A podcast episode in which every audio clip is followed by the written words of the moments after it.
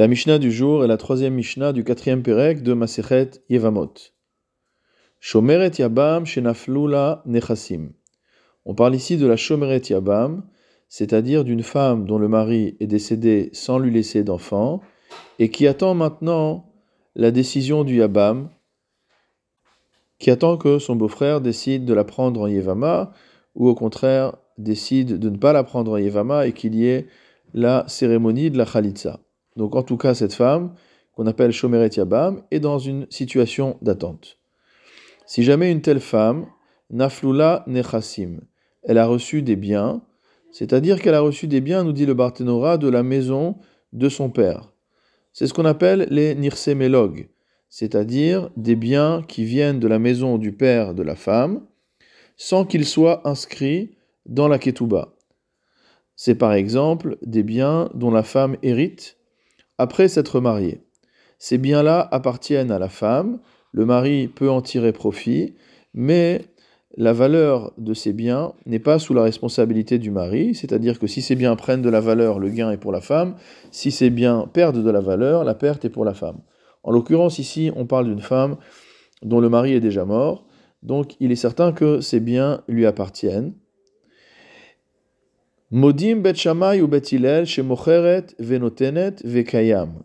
Bet et Bet sont d'accord à dire que si la femme en question, la Shomeret Yabam, vend ses biens ou qu'elle en fait don, Vekayam, sa vente ou son don seront valables, c'est-à-dire qu'on ne pourra pas les remettre en cause.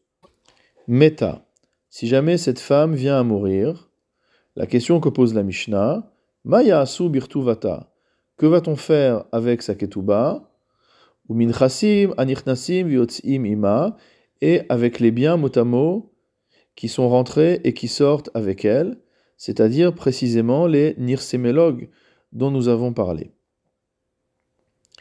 L'actuba, il s'agit de la valeur financière de l'actuba. Nous savons que lorsqu'un homme épouse une femme, il va inscrire un montant financier dans l'acte de mariage qu'on appelle l'actuba, et ce montant reviendra à la femme soit si le mari répudie sa femme, soit si le mari vient à mourir. Ici, son mari est mort, puisqu'elle était Shomeret Yabam, et donc la somme de l'Aktuba lui revenait. Mais elle ne l'avait pas encore touché. La question est de savoir que faire du montant de l'Aktuba qui était dû à cette femme, et que, faire de ces Nirsemelog, faire des biens euh, qu'elle avait, par exemple, reçu en héritage. Là, nous avons une discussion entre Bet Shammai et Bet Hillel. Bet Shammai omrim, yachaloku yorshe abaal, im yorshe ha'av.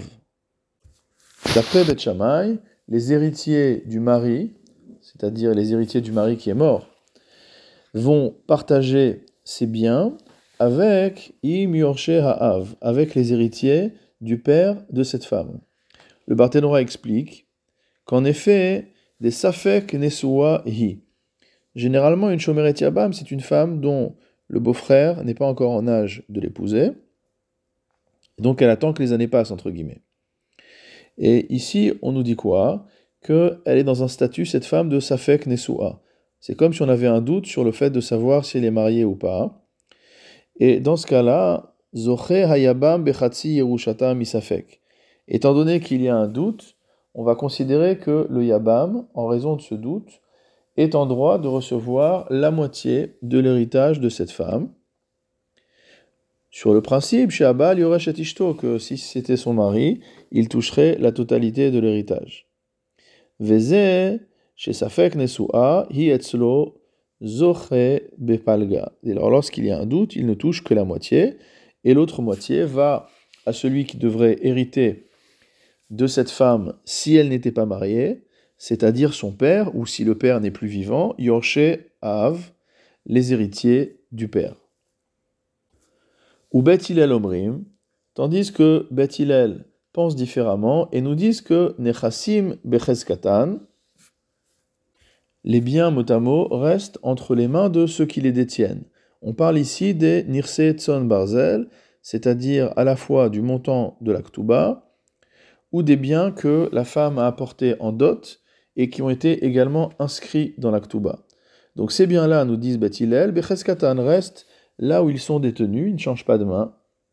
Ktuba bechozkat Yorshea Baal, c'est-à-dire que la Ktuba reste entre les mains de Yorshea Baal, des héritiers du mari, puisque c'est les héritiers du mari qui, ont cet argent. Le mari, lorsqu'il épouse une femme, va garantir le montant de la Ktuba, par exemple, avec un champ. Le mari est mort et la femme n'a pas encore touché le montant de cette Ktuba. Pour l'instant, les biens correspondants sont entre les mains des héritiers du mari.